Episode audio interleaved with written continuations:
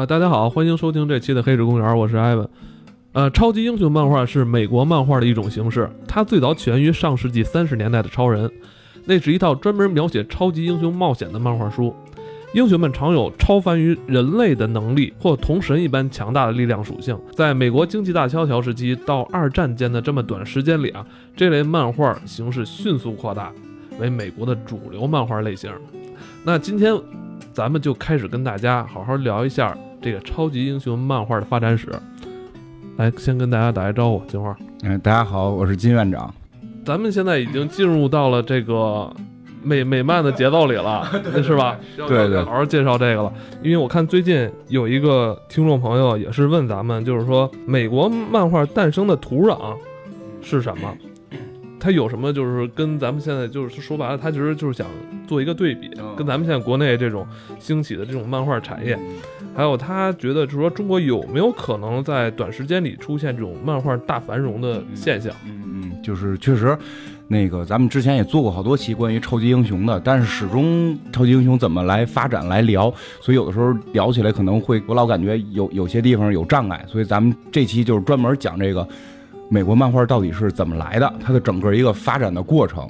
就是咱们之前都是零星、零星、零零星星的这种说单提出来一些电影、电视剧啊或者一些超级英雄，咱们再再说。咱们今天就是给大家从头捋一遍，先先宏观的，先把这个这个对，先去讲宏观的，这讲到这个土壤。其实一会儿可以听到，挺有意思。好多地方其实跟中国还现在还有些是类似的，真是真是这样。那我可以先讲一下美国的这个整个漫画，就是咱们现在讲的美漫，实际讲的就是超级英雄嘛，就超人、蝙蝠侠这些，以他为主来去讲它诞生是怎么诞生的。开始，它诞生在什么什么年代？它诞生应该是在，呃，上个世纪，呃，三十年代末，三十年代末就是经济大萧条的后期吧，应该算是。呃，其实啊，其实就是第一个人不是，就是现在一般公认第一个超级英雄是超人，但其实超人之前应该还有，还有，但是那个资料几乎是找不到了。而且就是有人又管那个就就是叫这种什么，就是再往前一个这种远古时期了，就这个就是 你现在说这就有点像人类的这个 远古时期，就是就从猴怎么开始变人的那一瞬间，那个那真的是有那么一两个英雄存在过，但是基本没有什么影响力。但是所以现在一般公认的第一个超超级英雄就是超人。哎，你刚才说那个好像最远古时期好像是以前，呃美。早期的那种美国漫画文化，它好像是比较崇拜那种又高又壮，完了就那种是吧？那种 说白了我也没看过，玩玩那个长得也不好看，就是纯是那种就是大块大块头那种感觉的。因为超人是应该是早期真正以这种正面形象，长得又帅，完了。是吧？这个又是正义强，这个承认就是他的能力是真正一下凸显出什么叫超级英雄了。所以其实后边还有一些英雄能力又反而没那么突出了。但超人是一个标志性的诞生。其实超人的诞生是挺有意思的，就是那会儿就是在美国经济大萧条嘛，然后就是大家实际上都很这个生活不是很快乐。而且就会看不到未来，看不到希望。在那个时候，整个的美国的这个土壤，就是人民群众这种所谓的这种文化土壤，是希望能有救世主出现。其实之前咱们有些期也讲过，就是美国这种救救赎文化，这种救世主文化，他希望有救世主出现。而且当时普遍是经济大萧条嘛，很多人失业在家。对。就是他们就有大把的这种零散零碎的时间，是吧？你想在家待着也没事儿干，那会儿也没有网络游戏，是吧？没有网游，对对，没有网游。对，就是可能漫画是他们一个主要的一个消遣的方式，是吧？其实主要刚开始啊，刚开始还是主要针对于儿童，就是他们原始定位说还是儿童，但实际后来一发展，其实也不是儿童了。所以超人的诞生就是在这么一个情况下诞生的，他。其实也可以看到，超人这个形象几乎是所有超级英雄里边最强的，就是这种刀枪不入的身体，能飞，然后眼睛能射这种这种火这种热射射线，然后这个能吹气儿能结冰，就无所不能，无所不能这么一个状态。其实这是美国人心目中希望当年有这种强有力的这种人物跟英雄出现，在精神上让他们有了一种这种很强的归属感，就对超人特别的。崇拜就希望有这种强人出现。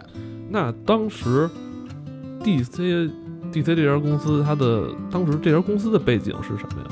它当时是一家很有名的漫画公司吗？呃，当时它就应该算是有名气了，因为它最开始出的不只是超级英雄漫画，它就是出漫画的，出然后是做超人的这么好像是两个朋友，就是做的超人的这个剧本啊，这个大概画的画，去最后找到 DC，让 DC 来发的。后来 DC 等于就成了第一个做超级英雄的漫画公司了。然后他成功之后，就把这个其实 DC 是当时那个公司里边的一条杂志的杂志线，就把这条杂志线单独起了一个公司名叫 DC。其实可以这个这个说到这个超人啊，说到超人，就是这个人物形象是很有意思的，就是他本身是。一个外星人，对吧？然后父父母这个外星父母双亡，给他送到地球，就是很关键的，就是他为什么得到很多卡卡罗特嘛？对 对对，卡卡罗特，对对，孙悟空，他就是为什么得到很多美国人民的这种喜爱？其实你他的身份很有意思，就他是一个中产阶级，这个很明确，他是一个中产阶级，他是一个记者，他是一个记者，他是这种很正面的形象。然后他的这个在地球上的养父母是。农场主就农民，农 农场主农民吧。美国农民很富有，就是南方，美国南方有很多这种农场主嘛，农民，就他是一个很根深蒂固，就美国南方文化这种起家的很根深蒂固。但是人呢，又到了相当于到了北方啊，这种就是进了这个现代社会去做一个。他的家庭教育应该是很保守那种。对对对，所以你看他的爱情非常专一，嗯。只有那个他的那个媳妇儿路易斯莱恩，就是据说是有过一段是想把他跟那个神奇女侠往一块儿撮合，但是用户们就是这个呃，大家就是不太接受这件事儿，而且就是他还有个初恋。大家如果看那个超人前传，他有个初恋叫露娜，这个也应该是叫露娜吧，我记得也经常会被用到。就是你看他的感情线很简单，实际上超人就代表了这种美国的这种传统文化。就很很，嗯，核心的价值观嘛。对对对，就是核心的这种，嗯，高大上的形象，核心价值观，宣扬美国的这个叫什么主旋律，就是它很主旋律。对，其实就是超人，你可以看他是在这种时候诞生的，所以他无所不能，不光是符合大众，他又符合一个很传统的这么一个意义，非常传统。呃，从超人开始，这个漫画这个有阶段之分啊，这个阶段叫黄金时黄金时代。从超人开始就是进入黄金时代了，这黄金时代就是指这会儿的漫画就一下就爆发了，在初期就已经爆发了。超人这种形象一出现，一下就爆发了。你想，这些美国老百姓们都每天觉得这个世界无可救药了，我都穷的叮当响了，突然就发现有一个人能够去这个什么阻止火车这个相撞啊，然后救老百姓啊，然后就无所不能，就一下就爆发了。这个是黄金时代，其实是可以说是漫画业最美好的一个时代。然后的确是挺超前的。你想当时那个年代，三三十年代末，三十那会儿虽然说美国发展比咱们强，但是以世界的科技发展水平来讲，还出现这么一个人，我操，这超前一个外星人。其实你想象一下，美国当时真是挺难想象一个外星人，这这这种想象力真是挺厉害。而且，呃，你看之后再创造出来这些超级英雄，好像好多地方都没有突破。超人这个属性的是吧？很少很少有个别的，真的是因为它诞生的那个土壤，就是美国人民太希望一个绝对的强者出现来保护他们了，这种心理需求非常强，所以超人这个形象是这样的。后边的时代，美国可能会越来越好，所以就各种其他形象出现了，但是没有时候再去期望一个像超人这么强大的人物出现，所以这个人物就真的是成为了，呃，就是非常强的一个英雄，几乎是第一个出现，也是最强的英雄，可以说是。往后一年。就是蝙蝠侠就诞生了，就是蝙蝠侠跟超人这两个人就相杀相爱，就是一直一直是这么伴随着的。就是因为超人这种形象出现之后，虽然大家都觉得有强者保护了嘛，但他毕竟是个外星人，他还是有距离感的，跟咱们。对对对，他还是有距离感，他是个外星人。那个时候就是爆发之后，就大家会就会考虑一个问题：人类是不是过于渺小？所以这个时候相应而诞生的就是蝙蝠侠这个角色。缓和一下咱们人类的自卑感，可以这么说吧。这蝙蝠侠这个形象其实特别有意思，是他是超人的绝对反面。这两个人物形象真的是第一、第二两个诞生，至今最强的就是最火的两个英雄。蝙蝠侠是完全站在超人的一个反面，超人是没怎么锻炼过自己，天生就这样。对吧？天生就是天生就是一个强者，然后他是心地特别淳朴、特别善良，然后性格也比较直爽。蝙蝠侠就是一个 天就是普通人，他的一切能力就是靠自己锻炼，然后锻炼到一个所谓的人类极限，仅此而已，一点超能力都没有，对吧？一点超能力都没有，父母双亡。然后这个也没有什么养父母了，就直接父母双亡。然后他所能够去跟坏人抗争的，就是一个是他聪明的才智，就是他的这个大脑聪明的才智；一个是他这种强大的意志品质，就是他的意志品质强大到了一个无以复加的地步。然后再有就是他背后的这个，就是怎么说呢？他背后的这种这种正义感，他的正义感应该是最强的。其实超人的正义感偏弱，超人的正义感也不能说偏弱吧，就是超人的正义感是一种很淳朴的正义感。就我没有什么这种法律的概念，我就觉得好与坏去这么分辨。就蝙蝠侠就会到了另一个层面，就是我做的这些事儿是不是符合法律，对于整个社会是怎么推进，是一个非常非常头脑清晰的这种正义感，就是有逻辑的正义感。其实它代表了美国的这种所谓的精英阶层。你看，而且蝙蝠侠他从小到大，包括你刚才说的，他的很多能力是靠自身这种，是吧？他是从小。吃过苦的，他是经过磨练才一一步一步的。这个吃过苦的，包括后边漫画，看他他后来成了蝙蝠侠之后，也心灵经常受到各种创伤，然后怎么坚毅的去扛过来杨子的死啊什么的，这种经常会遇到这种事儿。而且他一直在克制，他就内心有一种就是，对，其实他完全可以突破这些，对对对对对，法律啊道德这些底线完全可以突破，但是他不，他。就是要坚持自己把这事儿就磕下去，就是对，就是坚持他的这种信念。包括看那个蝙蝠侠三部曲里边，不也是跟小丑的这种斗智，最后就是人性层面的这种斗智斗勇嘛。然后再往后就是诞生了第三个英雄，其实特别搞笑的就是第三个英雄是一个助手罗宾。哦哦，罗罗宾地位这么高了，他是 漫画史上第三个，我操！对对对对，就是漫画史上的正经的这种，就是按算的话，他应该算是第三个，就是比较著名的英雄了。他是就是当初他呃，为什么创造这个这漫画家创造罗宾这个角色的用意是什么呀？就是大家会发现，就是超人、蝙蝠侠岁数偏大，他需要相对年轻化的人群。你尤其你看。就超人的形象已经非常之正义，而且非常正统，他不可能干一些年轻人干的事儿。蝙蝠侠形象又是一个克制自己内心欲望的人，谁去表现那些，嗯，小朋友们的初恋呀，然后对吧？然后这种这种浮躁的气氛呀，谁去表现？因为青少年的购买力很强，他们其实是需要这种出口的，所以就塑造了罗宾这个形象。他们是为了给这些可能十几岁的年轻人，在这个角色中找到一种认同感。我觉得他，我这这是我觉得啊，他应该算是比较成功的第三个形象，就是第第第三个超级英雄。他到底是不是真的说他是第三个出现在这个世界上的？咱们我现在也不好断定，但他是比较成功的这个形象。但是这个角色好像对于咱们来说又比较陌生，因为好像最近几年影视作品里边好像没有充分描写他的。对，影视作品里不强，但是漫画里很强。比如看到二零一五年的排名，罗宾排前就排到第九名。你说是实力排名还是观众喜欢的程度？观众投票英雄排名，他排第九名，就远超什么钢铁侠呀什么，就就远超他们。他排到第九，就是美国人排名啊。因为就是第一代罗宾，之前讲过一共有四代罗宾嘛，第一代罗宾是排到第九名，他现在叫夜翼，就是他现在改名叫夜翼了。然后就相当于就是当蝙蝠侠不在的时候，他有时候会能够接过蝙蝠侠这个衣钵，就是二代蝙蝠侠的这种概念。所以其实罗宾在国外的这种。地位还是很高的，包括那个蝙蝠侠三部曲最后一部不也是就是罗宾出出现了吗？还是那个囧瑟夫演的？对，罗宾就出现之后，其实也就代表着青少年的购买力开始变强，他们开始偏向青少年化。这个刚才讲的这几个都是 DC 去出品的，然后呢，漫威在这个时代呢，就是在干嘛？对，其实说起来挺逗，漫威第一个英雄，我估计大部分人都不知道是谁。我我现在不能说百分之百确定啊，但是我查的所有的资料里都说是叫纳摩的一个人，嗯，这个人物是一个就是亚特兰蒂斯的这个王子吧，一直生活在这种水里边，反正也能飞什么的。他现在被画在 X 战警里边，他算 X 战警。有时候看那个 X 战警的那个漫画里边会有，就是说，那个上课学学学这个变种人史。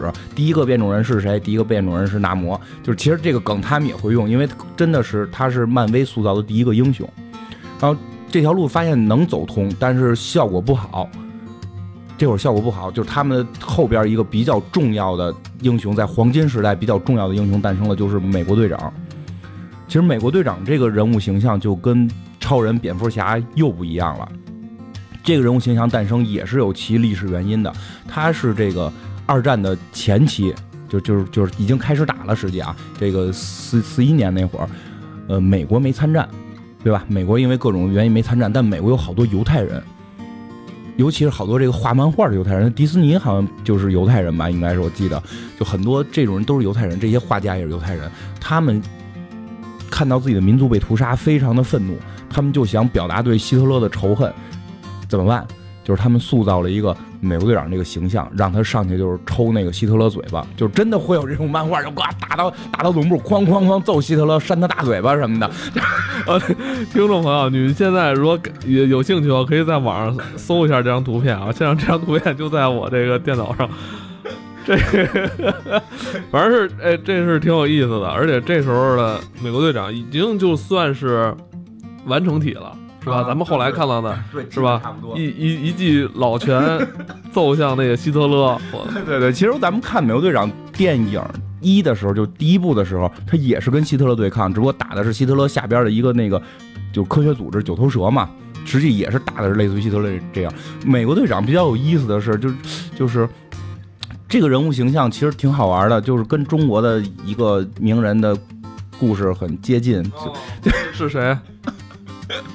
你猜猜是谁？我跟你讲啊，就美国队长这个故事，看过一都知道，他开始生的特别瘦小，但他一心的想参军，然后去了各种的参军的地方，都不让他参军，因为他身高太矮了，然后在鞋里边垫垫纸壳儿什么的，然后就就想法去参军，最后非常消瘦，因为那个那个形象。跟后来他成为美国队长时候那种打完血清那种又高又壮、浑身肌肉那种不一样的，特别瘦小啊那种，瘦小非常矮，因为身高什么的问题不能参军，但是有一腔热血要报国门啊，是吧？不觉得这个剧情其实？挺像中国一个偶像的吗？雷锋，雷锋同志，雷锋同志，雷锋同志不也是吗？就是因为个矮不能参军，然后鞋里边就垫纸，去了很多地方，最后被入伍参军去开卡车嘛。就是美国队长跟他这个故事是类似的这么一个情节，所以其实美国队长相当于美国的雷锋，就是美国这种军人的这种典范，就是学习的好榜样。美国队长这个人物形象，其实在电影一里边。基本上是跟当时是接近的，只不过是没有这么一个人，就是他成为了美国参军的这么一个宣传形象。就美国不是最后还是进入二战了，还是去打德国人了吗？这他成为一种参军的一种宣传形象了。很多年轻人是因为美国队长就要去参军，去打给希特勒大嘴巴，扇希特勒一个大嘴巴，就是就是美国队长诞生是这样。所以美国队长就是超级的这种正义，超级爱国，超级想当兵。对。超级想当兵，他就是这种形象。其实这个就是黄金时代比较重要的这几个英雄，是是是这么诞生的。所以你其实我们现在再回过头来，就是你看现在片的时候，你就能理解这些人物形象为什么会是这样的，就是它是有其诞生原因的。但是这个黄金时代其实好景也不是特别的长，嗯，十来年，二战一结束，马上这个就不行了。就他是就是因为。大家对英雄是有一种崇拜的，尤其美国人特别崇拜英雄主义嘛。在二战或者二战之前，大家就肯定崇拜这种超级英雄。当这个二战结束了，真正的这种战争英雄回国了，就这种超级英雄、这种虚假的英雄，其实需求量就变低了。能明白？其实大家就开始对对这超级英雄不太需要了，他就一下就没落了。没落之后，其实进入了一个比较有意思的一个阶段。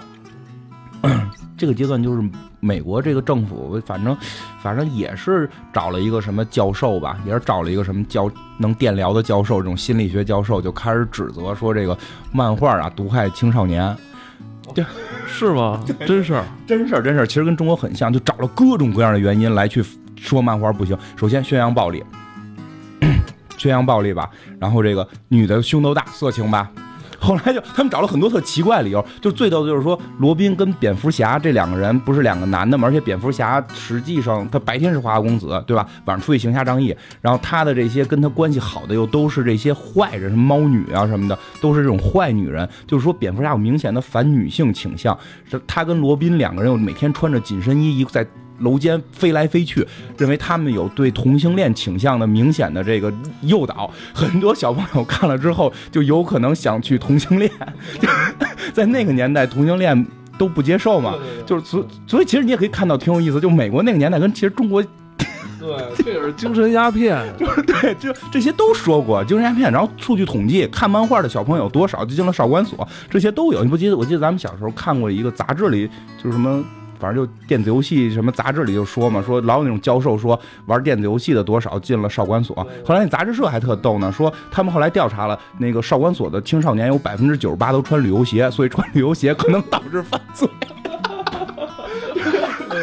其实就是欲加之欲加之罪，何患无辞啊！就美国也经历了这么一个，也经历了这么一个阶段。嗯，之前我前两天看一个什么文章，就是说。呃，说你如果想知道现在中国流行什么，那你就去看二十年前、三十年前的美国，看他们流行什么。对，他们流行什么，他们穿什么样的衣服，玩什么样的玩意儿。二三十年都不止。你说美国摇滚乐六六七十年代兴起，咱现在这儿还兴起不了呢，对吧？咱这其实现在摇滚乐也就是处在美国，我觉得五六十年代那个刚萌芽的状态。包括漫画也是，其实就是，你看刚才讲，就是五十年代美国人是对漫画实行这种抵制啊，实行这种讽刺啊，这个这种电击教授出现，就是中国不是现在在干这件事儿吗？真的不是 二三十年能解决的，所以就是黄金时代，反正就是随着就是刚才说这些事儿就结束了，然后没落到了一个什么程度呢？漫威这家公司几乎倒闭，然后大量的这种漫画公司全死，只剩 DC 能存活。然后漫威当时应该是借着 DC 的发行渠道来发行杂志，就是他自己已经没有杂志了，他借 DC 口来发他自己的英雄，就是就是漫威真的这一辈子，就是不知道他这一辈子，就是他这个企业是起起伏伏，在这会儿漫威几乎死掉，然后 DC 是苟延残喘，到了五十年代末就进入了所谓的白银时期，就这个时期漫画重新兴起，其实这也挺有意思的，这是就我分析的啊，这我分析的。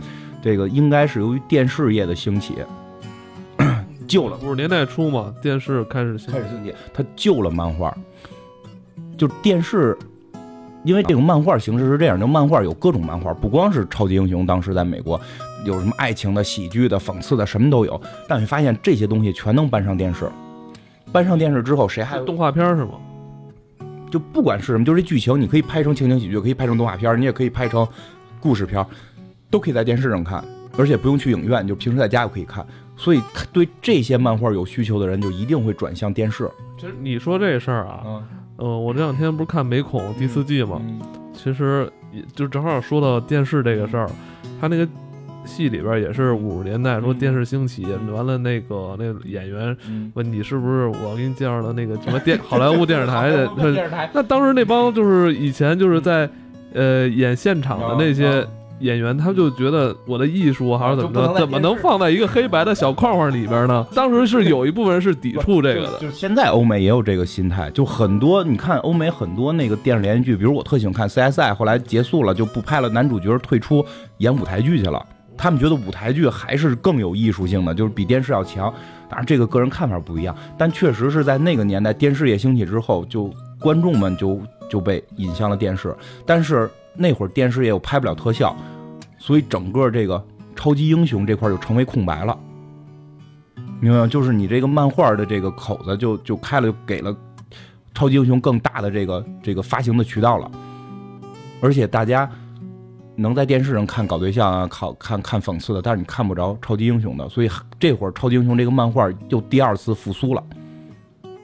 哦，就这这个对，这个就叫。白银时期就是白银时期，我还说，在这个阶段，没准他就这彻底死 死干净了。现在看什么呀？就是白银时期呢，白银时期产生的英雄会有一些特点啊，就是你考虑到当时美国五五十年代五十五十年代之后嘛，就是科技开始迅速发展了。整个社会也在高速发展。对对对他，你想，他各行各业都在对，向上的蓬勃的。说起来，回形针计划就是他们把很多这种德国人的这科学家，这个这个免罪，然后过来帮他们去研发原子弹，就是什么什么这些东西。科技有一个特别蓬勃发展的阶段，所以这会儿的青少年什么的，对于这种科技的崇拜特别的明显。而且这个阶段应该是冷战开始。呃，对，冷战已经开始要开始了，就是越来越已经开始了，但是就是越来越明显。所以在那会儿诞生的这些英雄，其实都有一个特别明显的特质，就是跟科技相关。就比如说，呃，其实可以说是代表白银时代开启的一个特重要的英雄，就是这个闪电侠。我们现在看到的这个闪电侠不是一代闪电侠，就第一代闪电侠在黄金时代出现过，但是不是特成功，不是特别成功。我们现在之前咱们也讲过嘛，在那个人与侠的那那对对讲过，就是那是一代闪电侠，二代闪电侠是真正成功的。这个闪电侠的身份是什么？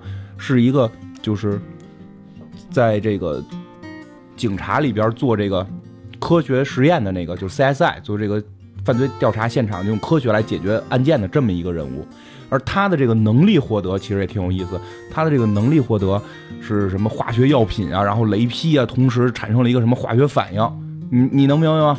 就就他跟发生一次实验事故是吗？对对对对，你发现他是一跟科技相关的，他的能力其实更好玩。就是这时候，我觉得美国，你看超级英雄，你会感觉胡说八道，其实里边真的小孩看了会有很多你觉得科学的地方。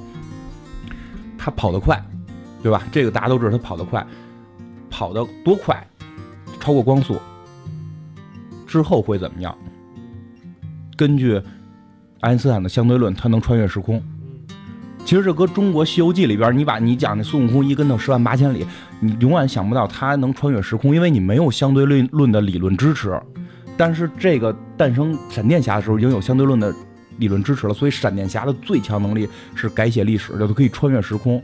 DC 有好多次重点事件，包括它很多特别好看的剧情，全部都是由闪电侠穿越时空导致的这个祖父悖论之后出现的各种矛盾。这个是特别有意思的一个看点。他还有一个能力其实挺逗的，就是穿墙。中国穿墙念咒啊，念咒去崂山学一个什么东西回来念咒嘛。他穿墙，为什么跑得快的人能穿墙？你讲过这问题吗？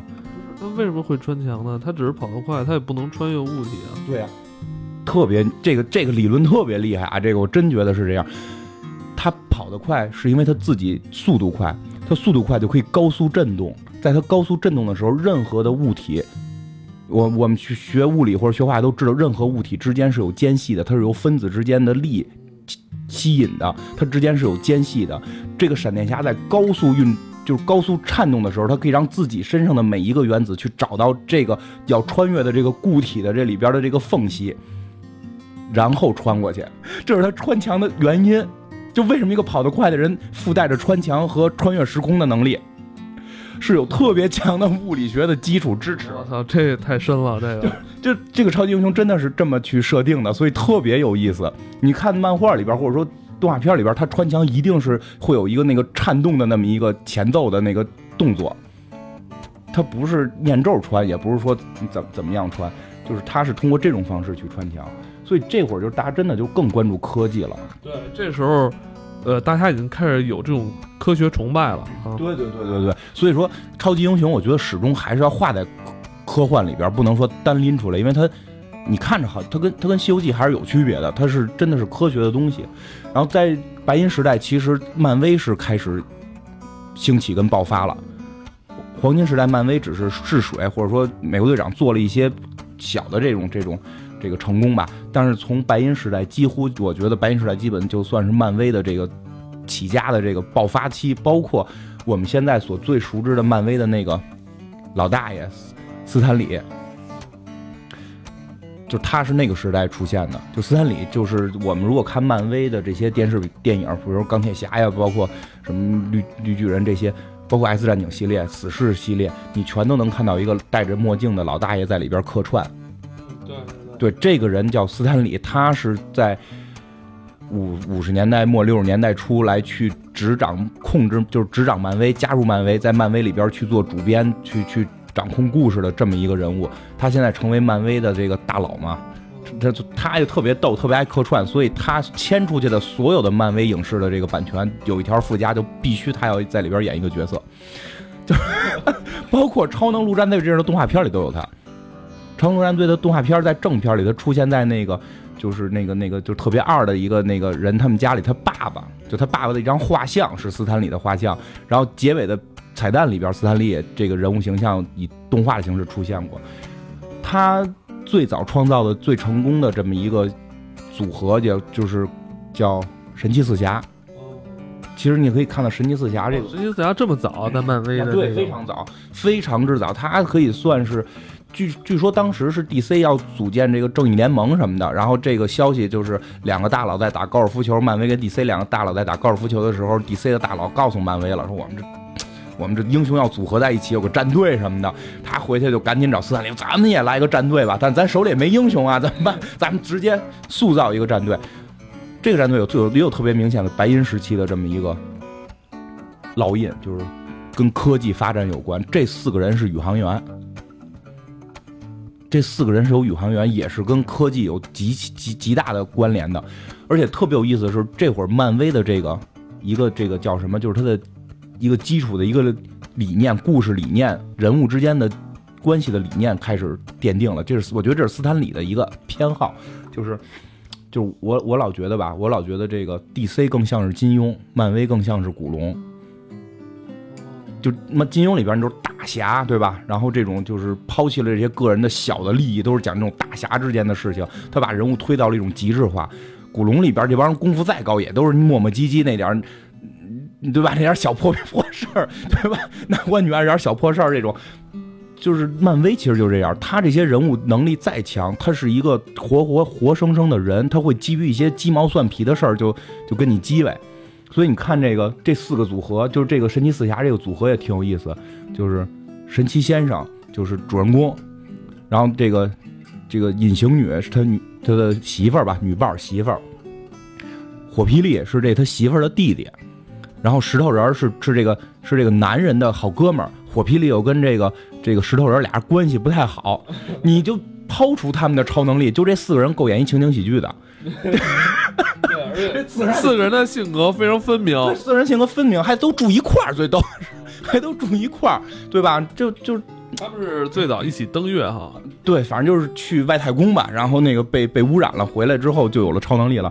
所以这四个人就抛出他们的超能力，看起来都是一个情景喜剧了。就就在有了超能力，你可以想象，这个我知道这是编辑部的故事。我爱我家，这应该是我我爱我家，我家。对，你看梁天儿，贾志国，贾志国，贾志新，贾志国，和平女士，对吧？然后再来一个外头那个什么，他妹妹就孟朝阳什么的，就就凑一块儿就，对吧？说不完的话，这个集集都有事儿，对吧？其实真的就是他，这挺好，这是这应该是我操，这真是奠定了之后很多这种超级英雄也好，漫画也好的这种。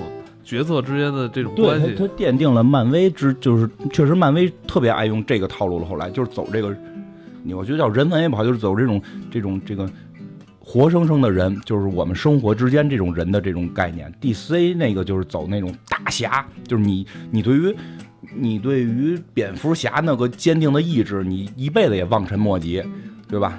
就是但是就这些漫威的这些人就会更活生生一点。怎么神奇四侠这几年一直都不火呀？拍了电影之后也因为实际上神奇四侠在最早的时候在漫威的，就是这些英雄排名里是非常高的。然后呢，然后他版权卖了嘛，卖给那个福克斯了。福克斯拍一个是拍的不好，一个是漫威想法挤压他，所以这个，而且就是也有一种说法，就是说神奇四侠拍电影特别难拍，就那个面条人你。对吧？主人公主人公的能力是变得跟面条似的，然后另一女女主角是让你看不见，你你你你 你想象，你想象一下，这女的再漂亮，一发招你就看不见她了，这还有什么意义？这男的的超能力又像面条，就没有什么特强的让你那种视觉冲击力，就是谁揍你，你你你都你打就打了之后就打棉花上那种感觉，对不对？没有什么太大意思。石头人跟火霹雳可能火就是稍稍微能好表现一点，但他们俩又是一个配角的状态，所以可能神奇四侠确实难拍，所以好多人说最好不要动他，别不好拍。其实我觉得这这真是挺考验编剧能力的。对呀，你怎么你怎么展现的？而且其实特可惜的是，把神奇四侠卖了的同时，把那个。那个、那个、那个，他那个坏人杜姆博士、毁灭博士也一块是打包，肯定是打包卖，因为他是反派嘛。杜姆博士是实际上在整个漫威故事线里边，他是一个非常强的存在，包括吞星，就都是都是打包一块在神奇四侠里是卖出去的。吞星也不能出现，就是在现在漫威就复联里边，这些很强的人物不能出现，其实挺可惜的。所以漫威想急死他们，然后把这个神奇四侠乖乖的给收回来，收回来其实就有很多更好玩的事儿。在对就说嘛，这会儿就是漫威爆发了嘛。漫威爆发就是除了神奇四侠，后边很快的就绿巨人也是这个时代诞生的。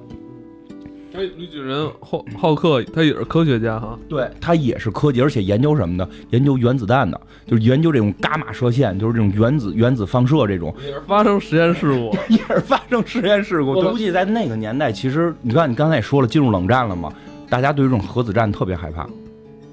而且你没发现吗？这些科学家是在当时最喜欢冒险的人，而且冒的是生命危险。对对对对，因为那会儿新大陆已经没有了，真正的冒险者是科学家嘛。其实你其实真的会发现，那会儿就是大家对原子会很害怕，所以就是浩克这个形象还挺逗的。什么？他反政府，他反政府，对吧？他没有明确的说我反对美国政府，但是他一直跟他打的是他那个岳父，就是那个后来变成红浩克。这回在内战里，这个人还会出现。就是那个一个将军，美国军队的将军，他一直在跟他抗争，包括浩克这个人物，他他狂暴起来之后，就就就怎么说，就是你感觉他一又像好人又像坏人，他相当于是一个反英雄式的这么一个人物形象，其实很就是已经符合了当时美国人的叛逆的这个心态了，就这会儿美国人已经开始有这种叛逆的心态。大家当这时候已经有两种声声音出现了，是吧？对，有人是。赞赞成，有人在反对。对对对对，就就就是就是这个状态，已经大家开始质疑政府的权威性了。而包括可以看到，就是浩克是受这种伽马射线影响，变成绿巨人之后，就是变成浩克之后，他看似很很很很这个，就是呃无厘头，就是说，想怎么说，就是你看似他呃很混乱，头脑很很很白痴，但实际上他每次还是会去打坏人。其实这也是美国人民当时一种恐惧的，就是原子弹可不长眼。就是浩克虽然这么可怕，他他不成好人，他是个英雄，他不打好人，他只是看着好像很狂暴。但原子弹可能对我们的威胁会更大。就这会儿是这种对这种核战，包括那会儿出的一些电影，像斯坦利库布里克拍的那个《密码幺幺四》，不最后就是引发核战嘛？就是引引发跟苏联之间核战，这是他们特别恐怖的。都是跟当时的这个历史背景、社会背景有关系哈。你像他每一个英雄出现的时候，他好像都是跟这个社会上啊这种人民群众有这种需求，在精神上有这种需求。对，可能当时也出现了很多很多英雄，但那些英雄可能不符合人民的心理的想法，就消失了。像浩克这种，就当时人民就觉得特别的。又反政府对吧？又有核子的，让就这种又有这种伽马射线核核能的这种故事在里边。其实，在这个五六十年代，咱们也有英雄，也有啊，很多啊。邱少云、邱少云、董存瑞、黄继光，历史三强嘛。对，后来还有赖宁呢。对，赖赖宁是咱对 九十年代的赖宁，赖宁嘛都有。后来其实还有，还就淡了。嗯，对，后来因为赖赖宁是雷锋之后的，赖宁是最后一个了。但是咱们真是没有给这些咱们的英雄好好去加工一下，就是太平凡了，都是平凡的英雄。对，就是没有超能力是吧？应该故事改成杨利伟回来之后就具有了某种能力。来来来，那咱说正经的，说正经的，就是。再往后，好，再往后就是出现了蜘蛛侠，这也很早。你看，发现蜘蛛侠诞生也非常早，它也是在白银时期诞生的。蜘蛛侠是现在，就不是现在，就多少年排名前三的英雄，排名前三一般是超人、蝙蝠侠、蜘蛛侠，顺序不一样啊。像比如去年是蝙蝠侠第一，蜘蛛侠第二，超人第三，有的时候是超人在前边。蝙蝠侠是在，就蜘蛛侠是在这个时代诞生的。蜘蛛侠诞生的其实也挺有意思，他诞生的时候，据说没人看好他，这也是斯坦李这个老爷子就就执意可能想做这么个人物吧。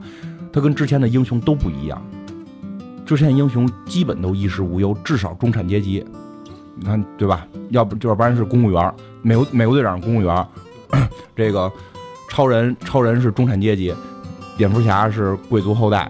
你要不然就浩克那种，你浩你觉得浩克需要吃饭吗？那也是高级知识分子啊，高级知识分子也不需要吃饭呀，对吧？他就没有这些苦恼。这么说吧，都是成熟的男人。对对，蝙蝠这蜘蛛侠是一个小孩儿，小孩儿是个小孩儿，而且他面临的是我们这些年轻人都该面都会面临的事儿：失恋，找不着大学毕业找不着工作，女朋友被男朋友呛，就就是女朋友被好哥们儿给抢走了，就就。没有，也没有什么钱，然后就跟姑妈住在一块儿，然后自己叔叔还被罪犯打死，就是他遇到了很多特别特别悲惨的事儿。其实蜘蛛侠就反映了每个人内心深深处的这些苦恼，他更接地气儿。该是在什么时年代的？这个应该就是在。白银时期就是人五六十年代他就诞生了，那么早就诞生，对，他特别早，特别早就诞生，所以当时不是特别被看好，是吧？他刚诞生的时候不被看好，而且是作为某一系列漫画的最后一集的结尾，这个人才出现。结果出现之后，就很多的这些这个观众就就写信，就是太喜欢这个形象了，因为他出现是个小小孩，很瘦弱。你看刚才我们讲的那些英雄，哪个他不是 高大强壮啊，对吧？要不然跑得快，那蜘蛛侠的能力其实也不强。蜘蛛侠能力其实相对会偏弱，如然后又有那么多的烦，就是俗人的烦心事儿，对吧？包括对，其实包括就是说一点，就蜘蛛侠那个喷喷的那个蛛丝的那个东西是他自己做的，因为有一版的那个老版的蜘蛛侠电影里演的是他被咬之后就可以发了。就变成他这个这个这个物理性的发射了，实际不是，实际上是他自己研，就是他自己做了那么一个蛛丝喷射器，因为他还是有一定的科技成分在里边，就是他是一个在学校里边相当于有点怪癖的发发明小能手。我其实那好像是也是也是他体内发，但是他拿来什么都控制了，就是好几版不一样，就是但是那个对，尤其是老版的那个，就是就是。零几年那版的那个是说他就自己就能喷了，从这个胳膊上就能喷出来了。但后来那版不是说他自己做的嘛？然后动画版里也是说他是自己做的，就是他一般说他自己做的这个可信性会就是用的这个会多一点。就蜘蛛侠就特别受到欢迎，而且这个时期的超级英雄的剧情开始回归到他们。个人的情感上，对对对对对，是吧？亲情、友情、爱情，开始体验这方面的事儿了。对对对，就是这么回事儿。就这会儿就是回到个人上了，而且特别著名的就是所谓的白银时期的结束，就是以蜘蛛侠的这个一次最惨痛的经历作为它的结束标志。一般这个结束点是这么定的，就是蜘蛛侠误杀初恋。就是我们看的后来误杀吧，应该是失手，差不多吧。就是他不小心给他女朋友弄死了，就就其实就这个情节跟我们其就是最后那版蜘蛛侠我们看的不是也是他给他女朋友给救他女朋友没救成，最后死掉了吗？这个剧情基本上是一样的。呃，其实说起来这对情侣也挺惨的。这个其实可以单就是咱们肯定以后会单独讲讲每一个人，他讲的时候再说。就这俩这两个虐恋就是。虐这个蜘蛛侠是各种虐，就蜘蛛侠其实整个爱情故事还挺悲伤的。以后咱们有机会，咱们单独做一集蜘蛛侠，因为之前他的版权不是卖给索尼了吗？对，索尼一口气拍了三集，拍了五集吧，拍了续了两集，又续两集。福克斯也拍了。不是福克斯没拍蜘蛛侠，哎，不是一个就是神奇系列那个都是都是索尼拍的，就索尼先拍了三集，后来如果他再不拍这个版权就要还给漫威，所以他们就赶紧凑数又拍，又又要拍嘛，又要拍，拍了两集呢，效果还 OK，但是他依然是就是他手里没牌，人都复联组团队了。然后你蜘蛛侠这儿就天天一个人，怎么怎么弄，对吧？后来他们想一，就是索尼也想一特混的招，那咱们把坏人组团吧。就他们要拍那个坏人要六六六个人组，就六个恶人组在一块儿，什么他妈章鱼博士的带领下组建一个六邪恶这种小团队什么的，也挺好的呀，这个是吧？这个片儿现在就是这个六个人，应该现在还在档期上，就是说索尼可能还要拍，索尼可能还要拍，但是漫威会干预，因为他把蜘蛛侠收回来了嘛。就是这个到底最后拍不拍不知道，但他确实跟索尼是处在一个合作拍蜘蛛侠的状态底下。所以就是，反正讲到这儿，就是白银时代就也结束了。结束，它结束的年代是六十年代是吧？对，应该是就是六十年代，其实后边年代就有相对模糊一点吧，就是嗯、对它没有那种戛然而止的那种，就慢慢慢慢就消声了，对对对，就是但一般来热度就降了。对，一般来讲，标志性是指就是蜘蛛侠误伤女友这件事作为标志，然后就开始基本上是衰退了。到了这个所谓的青铜时期啊，其实衰退呢也是有理由的。美国人又开始不关注这些超级英雄的事儿，他们关注什么呀？越战呀。其实越战真的对美国影响文化，就是文化影响特别特别的大。越战，对吧？什么马丁路德金遇刺，然后这个 吸毒、嬉皮士，就这些东西起来了。这些东西起来之后，其实你会发现这个社会让让咱们咱们中国人看就感觉它跑偏了，对吧？就感觉整个社会都跑偏了，不主流了，不是主流主旋律为主了。所以在这会儿时候，漫画就会相应的开始改变，就是更关注社会本身的问题了。就是他们会在里边强调一些什么毒品啊、种族歧视啊、越战呀、这些、这些、这些这些事情了。其实这里边是，好像我我记得啊，当时是说是因为嬉皮士文化起来之后，嬉皮士会印好多好多的这种漫画的小册子，就他去挤压了很多漫画市场。这个感觉这个市场有点儿怎么说鱼龙混杂了哈，不像以前就是几座大山几家大的那个对对，因为漫画公司掌控着整个市场。因为你想嬉皮士那堆人也都不讲规则，我就自个儿印了就发，我也没有什么版权这种东西，他们就这么弄，所以就迫这个嬉皮文化影响，就迫使他们就开始关注现实生活嘛。包括有很多这种漫画家，他可能这种自自由创作这种对对氛围越来越浓。然后呢，而且确实就是很多的这个成年人也会，你想他一关注社会话题，成年人就开始进入，就成年人就会更关注这些故事。所以其实从七十年代之后的漫画会，我觉得变得好看了，因为成年人会，你能在里边看到很多让你觉得有意思的东西。比较那会儿具有代表性的是一个叫《绿灯绿箭》的这么一个漫画，是这个 DC 出的，就是绿灯侠跟绿箭侠这么两个人组了个组，做了个小小团队组合，他们去地球上行侠仗义。然后里边反正有一段话，就是我觉得挺经典的，就是一个等等等会儿，等会儿，你你先别这么快。这个时期诞生这俩英雄好像不是很强，是吧？影响力也不是特别强。他们俩并不是说这个时期诞生的，当然这个团队是在这块组组成的。灯还算厉害点儿，就是绿灯本身的能力还 OK，就绿灯侠，他是有一个戒指嘛，他是等于是银河有一个绿绿灯军团，他是这个控制着整个银河系，然后来保护银河系的和平，然后分成多少多少个区域，然后每个区域挑出一个人来，然后把这个戒指跟这个灯给他，他就拥有这个戒指的这种力量。这个力量就是你想什么，你大脑里构思什么东西，你这个戒指就可以用这种绿灯的力量创造出一个什么东西来。所以你看绿灯侠里，他什么的东西都是从这个戒指里出来，比如说出能出了一个巨大的苍蝇拍，绿色的可以去打打坏人这种。嗯，这是绿灯侠，绿箭侠就确实是弱了点儿。绿箭侠确实弱，他就是射箭，有点类似于鹰眼，但是他也是个富翁，他有点类似于蝙蝠侠的这么个情节，就是他也是个富翁，然后他 就是这种自己的坚定的意志，然后跟蝙蝠侠不太一样，他就是有个稳定的女朋友啊。反正你你看电视连续剧里人还挺好色的，就是他有一点，他稍微是有一点这个这个活人的感觉，那个蝙蝠侠是太强悍了嘛，对吗？所以这会儿他们这个组合在地球上就去行侠仗义，他也不是说。说是是在像绿灯似的，在宇宙里怎么样怎么样，他更在地球上去行侠仗义，就接触了很多社会上的问题，所以就是他们是哪家公司？就是 DC 的，对 DC 的，他们俩都属于这个，就跟超人、蝙蝠侠组的那个正义联盟都属于里边的成员。绿灯侠还是一线队员，绿箭侠属于二线队员。一线都有谁啊？一线一般是指的有 超人、蝙蝠侠、神奇女侠、火星猎人，然后海王。然后绿就说绿灯吧，反正就这几个吧，就是能力相对强一点的。但是就是绿绿灯跟超人还是有距离的，就你应该有时候看一些就是绿灯跟超人对打，就是绿灯侠还没怎么着呢，超人就把他戒指给蹬下来了，蹬下来变成普通人了，你明白吗？就就就就是他有这个这这点有差距的，因为他没有那种极高的速度，超人速度快，直接给你戒指撸了就完事儿。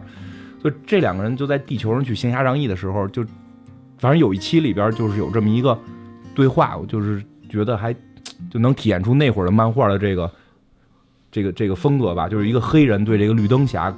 绿灯侠说：“刚才讲绿灯侠是在宇宙里去去维护整个宇宙的和平嘛，然后他就说，就是这个黑人就对绿灯侠说啊，说这个我知道你许多事迹，你如何帮蓝皮肤的人工作，你如何在某个星球上去帮助橙色皮肤的人，你也为紫色的皮肤人做过很多事儿，就只有一种皮肤人你从来不关心，就是黑色，其实是很强的种族话题。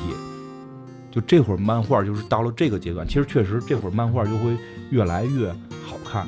这是 DC 的动作，然后漫漫威这边动作就诞生了一个特别的受欢迎的英雄金刚狼。他那个人物形象是四十年代就有的，但是他在漫画里的出现是在这个青铜时期出现的，应该是应该是七十年代左右吧。他而且第一次出现，他不是一个主角，他是一个就跟浩克对打的这么一个一个。这个算是反派，算是什么吧？一个杀手，他是一个 X 计划雇佣的杀手，一个老兵，一个一个抽着雪茄什么都不吝的一个老兵的形象去跟浩克对打。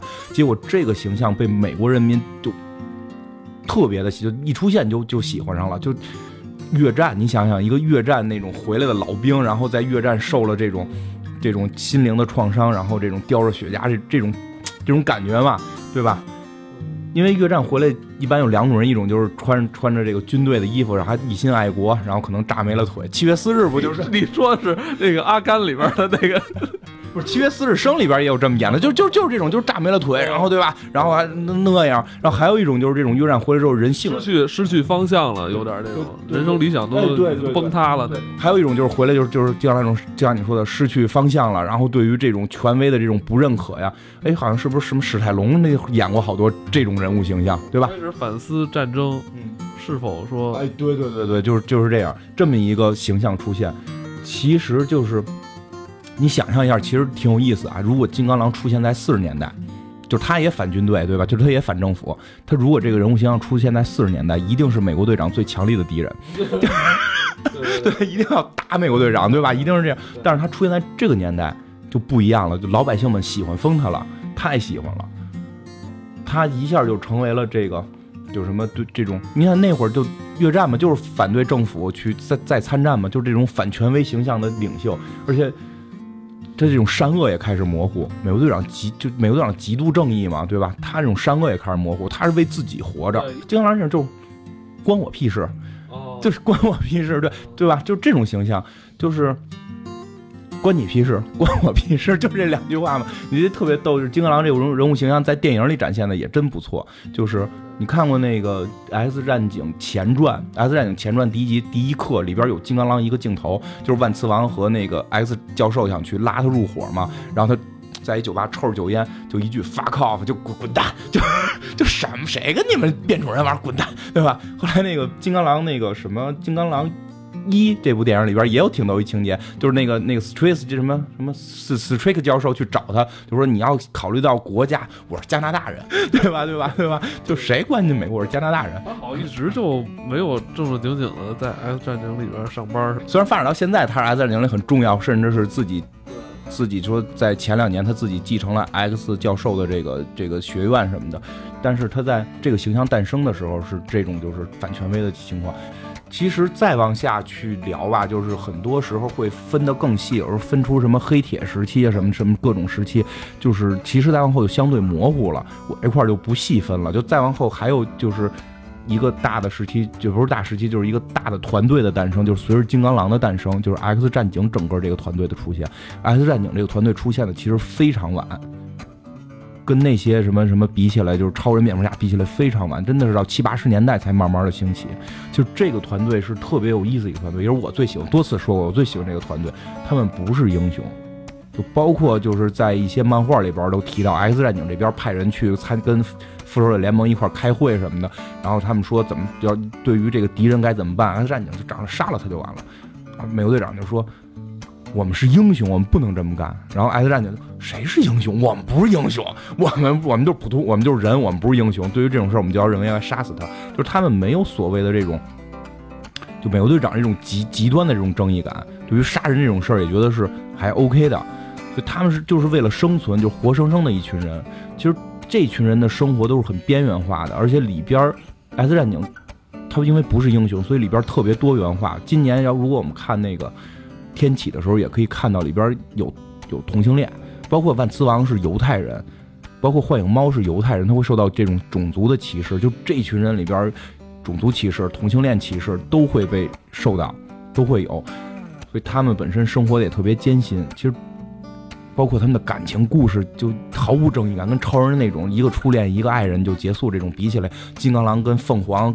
的这个婚外情，这这非常的具有这种真实性，非常有代表性。包括后来镭射眼去出轨什么这些，都是原来的英雄片里不会去有的。对这个时期的超级英雄，呃，已经开始就是说更注重自自己的这种感情的这种。对对对，就漫威真的是。对他不是在像以前那。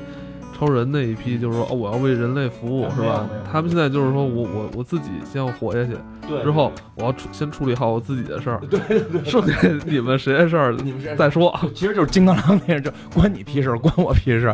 而且而且他们挺那什么的，就是他们的能力是，其实这个说一下划分，就是好多人分不清 X 战警跟超级英雄之间的区别。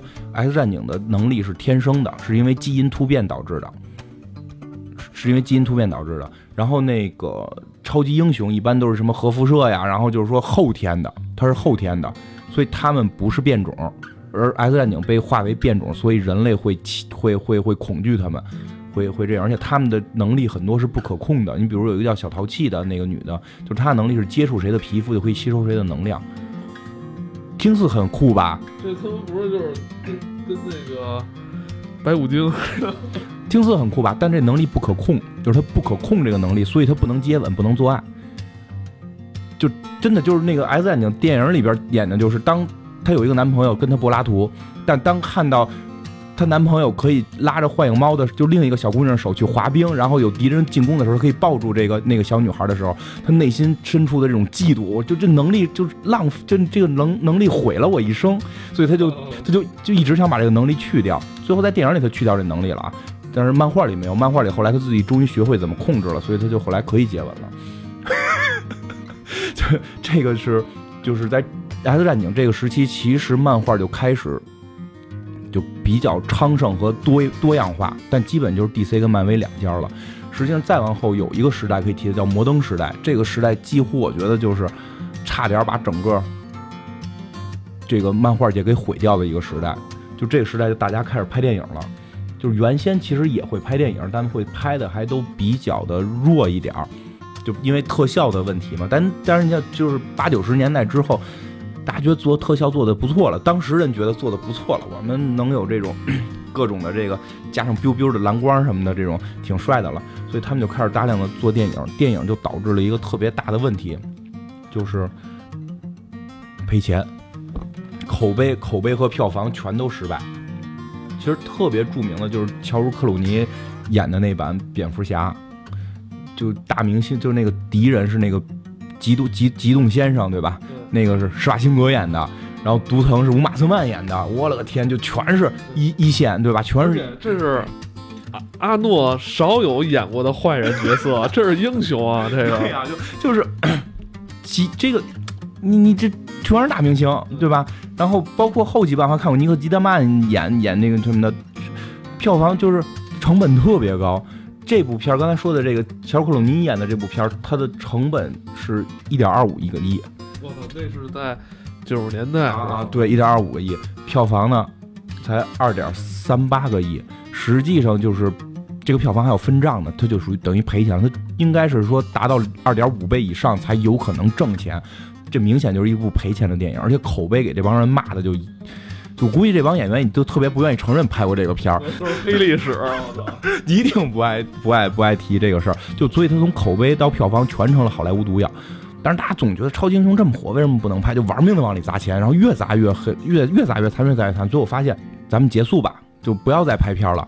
其实你真的会想象一下，就是那会儿就导演也厉害，什么蒂姆·波顿拍嘛都是对吧？结果就就把整个漫画也给拖垮了。在那会儿的漫威就濒临破产了，已经。对，那时候的这超级英雄感觉就像一个笑话了。说，哎呦，你怎么看超级英雄啊？对特别笑话。对对对对对，真是这样。你想记咱们小时候看对吧？你看超级英雄太可笑了，你你看都穿的你穿的那种特别奇怪的衣服。对，而且会都觉得我操，那东西多白痴啊，是吧？那么简单的东西才看，弱智才看这个呢。哎，那你要这么说啊，其实咱。你你小时候看过那个？我记着我小时候接触这个超人，是特别早时候是那种大十六开的大开本的那种杂志。哎，我看过，是吧？那是那是咱最早以前引引进的。对对对，那是那是最早咱们看过的，现在都都买不到了，已经。而是黑白的，而且是我记着那时候我我印象特深，是我看的第一本就是《超人之死》。好像是超人最后怎么着就倒在那一个沙漠里了吧？我现在都无法确定那会儿我们看的是不是就是真的是美国那个故事，因为我老觉得那会儿咱们小时候看的好多东西都是都是后来人胡胡画的中国人重画的。真的是真的是有是。而且那个时候的漫画是比后来咱们海南出版社引进的那些日本的那些漫画要早很久。但是我真觉得那些是后来好多中国人或者说是香港人、台湾人照着那个美国漫画，就是，但是剧情那因为我记得我特清楚有很多很奇怪的那些人物，比如超人打过一个外星的那个导导弹鬼，就这这些人物确实是存在的，但是就是他可能是照着那个漫画就重画过一遍吧。同人吧，那个时期的同人。说不太清，这个不说真的说不太清啊。然后，其实真的那时候就是刚才讲的摩登时代之后，基本漫画业就垮了，然后漫威濒临倒闭，然后 DC 也是苟延残喘，就就又进到了一个特别黑暗的时代。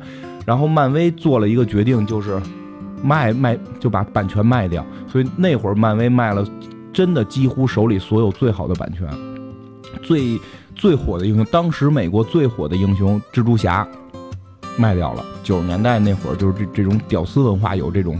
兴起了吗？就蜘蛛侠这个屌丝真的对，还真是屌丝文化兴起了。在美国，就屌丝文化开始兴起嘛。这个蜘蛛侠这个科技屌丝就特别特别的火。真是，你先这么说，如果蜘蛛侠他没这些能力，他就是一屌丝，跟咱跟咱们现在一样嘛。咱比咱们惨，反正女朋友女朋友让哥们儿抢，对吧？哥们儿还是一富翁，哥们儿还是一富翁。就咱们现在流行好多文化都是有迹可循的，是吧？对呀，对呀，就是蜘蛛侠这个屌丝，然后这个。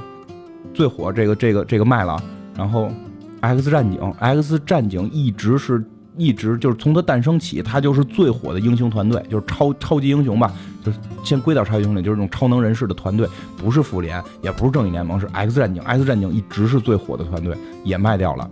然后最老最早的那个小团队就是神奇四侠，也卖掉了，对吧？X 战警、神奇四侠卖给福克斯，蜘蛛侠卖给索尼，他还其实还卖了好多。还卖了好多什么惩罚者什么的各种这种小的也都卖掉了。哦，他后来慢慢给收回来了。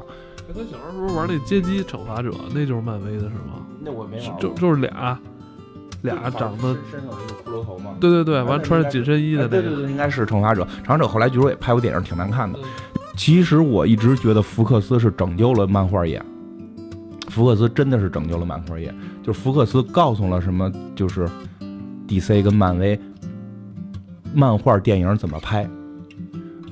就是这这个这个，我们对吧？今年我们所看到的所有的这些，现在看到这些最火的电影，全部都是由福克斯当年建立了一套超级英雄电影如何拍如何拍的这么一套玩法开始的。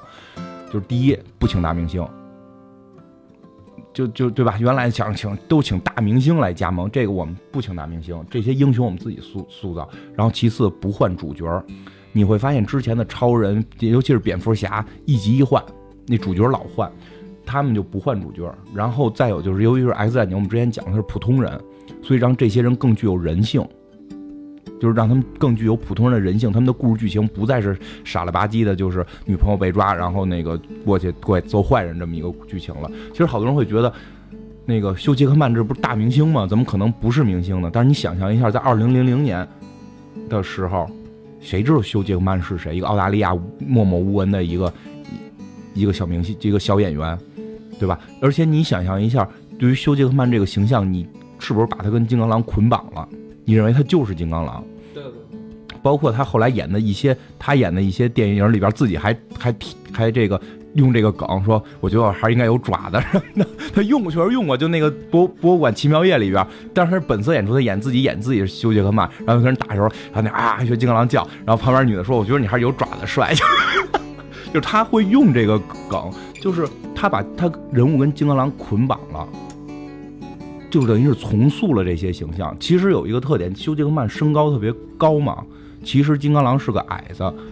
金刚狼在漫画里的设定是一米六几，对，他是一米六几。然后那个他管镭射眼叫瘦子，镭射眼管他叫矮子，就是是有这么一个梗的。但是修·杰克曼因为身高比较高嘛，所以他演的金刚狼就不是矮子了。所以漫威后来也修订了这个设定，就是说在主世界他是矮的，在平行宇宙也他他可以长个。其实是这样，就是之前吧，可能。那些导演去拍这些超级英雄电影，他习惯是想用明星的号召力，对对对，来去演这些角色。但是在观众的眼里，这些角色在他们脑海里是有一种固定形象的。如果你这时候，呃，比如你让阿诺来演这个激动人，是吧？对啊。那他，我操，他觉得脑中的那激动人不是阿诺这种形象。你想，激动人是个科学家，阿诺是一个大壮。你你对吧？他一想就是就是魔鬼魔鬼终结者，就是这种，包括包括乔尔克鲁尼，花著名的花花公子，对不对？他演蝙蝠侠，你这太难接受了。休杰克曼是谁？不知道。我第一次见到他就是金刚狼，自己的所有的想象力都冲到这个不知名的演员上。对对对，因为这个演员对于他们来说是一张白纸，对，他们怎么去都可以，怎么都可以。对对对，就是他拍完第一部就火了，但当时好像还不是说特别火。当他拍完第二部的时候，那些漫画公司就傻眼了。就福克斯拍完第二部《X 战警》，他们就傻眼了。他居然就是这帮演员是连着的，你们那都还一集一集拍电影呢，我们拍这电视连续剧。能能明白？其实我也是看到第二季都傻了，我怎么还是这帮人演？以前从来没见过这种事儿，对吧？就是他还是这样，这些演员不换，也有你就是刚才你说的这个一大好处，就是这个人物形象被不停的加深。休·杰克曼演过八次金刚狼，好像还要再演，还要再演一部，应该是。所以这个人物形象这辈子就跟金刚狼捆绑了，你就就这么认定了。这也是就是稳定用户的一个特别重要的手段嘛。其实他有点是借用了。早期就是史泰龙去演兰博，这这种形象，一一开始他去演这个形象的时候，就是大家不知道他是谁。等他演完之后，都发现哦，这是一个那个军人形象，这是一个英雄，是吧？你看到史泰龙那个肌肉的那种照片挂的画，你都不说这个是史泰龙，就是不是兰博吗？滴滴血，对吧？对吧？对吧？就是这样。然后。对，然后他到零六年《X 战警》拍第三集的时候，其实就是刚才我讲那个小小淘气那些情节，在这一集的时候都出现了，就是他更人文化，包括最后金刚狼和凤凰的婚外这种，也不能叫婚外情吧，就是这这种这种劈腿的这个，然后最后金刚狼把自己最爱的这个女的给杀掉，就是为了这种正义去杀掉，这里边人性的东西就都凸显了，就真的跟之前那种女伴被抓，然后那个。对吧？就就是正常情节，就是超级英雄要打击坏人，坏人打不过超级英雄，抓他女伴然后超级英雄过去救女伴把坏人惩罚掉。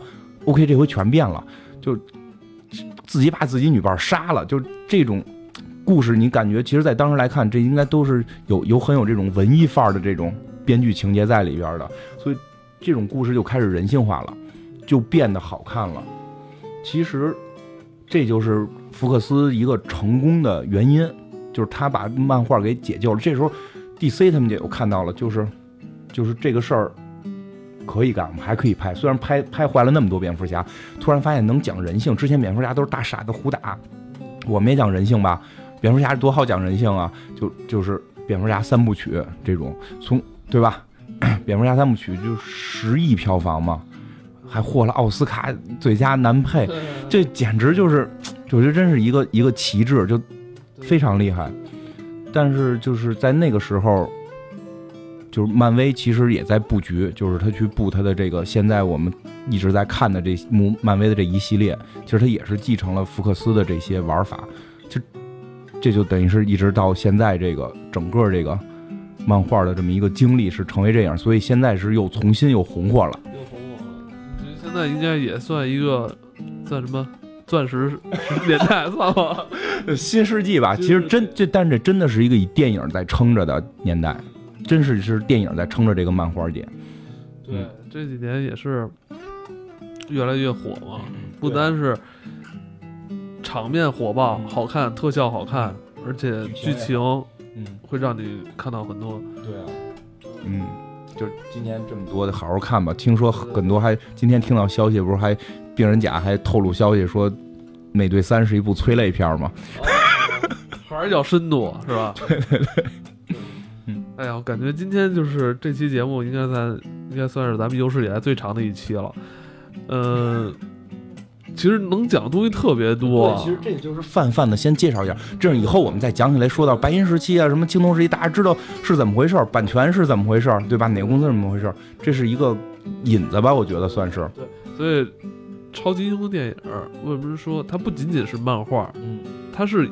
同时也是科幻，嗯，科幻题材。对，咱们刚才说了很多，像这个，对，咱还没提这个铁人呢，是吧？这就是这就是一很典型的一个科幻题材嘛，对是吧？嗯，对啊，它有科科技成分在里边嘛，嗯，所以它已经现在一说超级英雄，已经不像说以前说，哎呦，你怎么看这个东西，觉得特傻乎乎，完了那都是完全蒙小孩的。现在不一样，真是不一样啊！它是有深度，不但在剧情上挖掘了很多内容。对啊。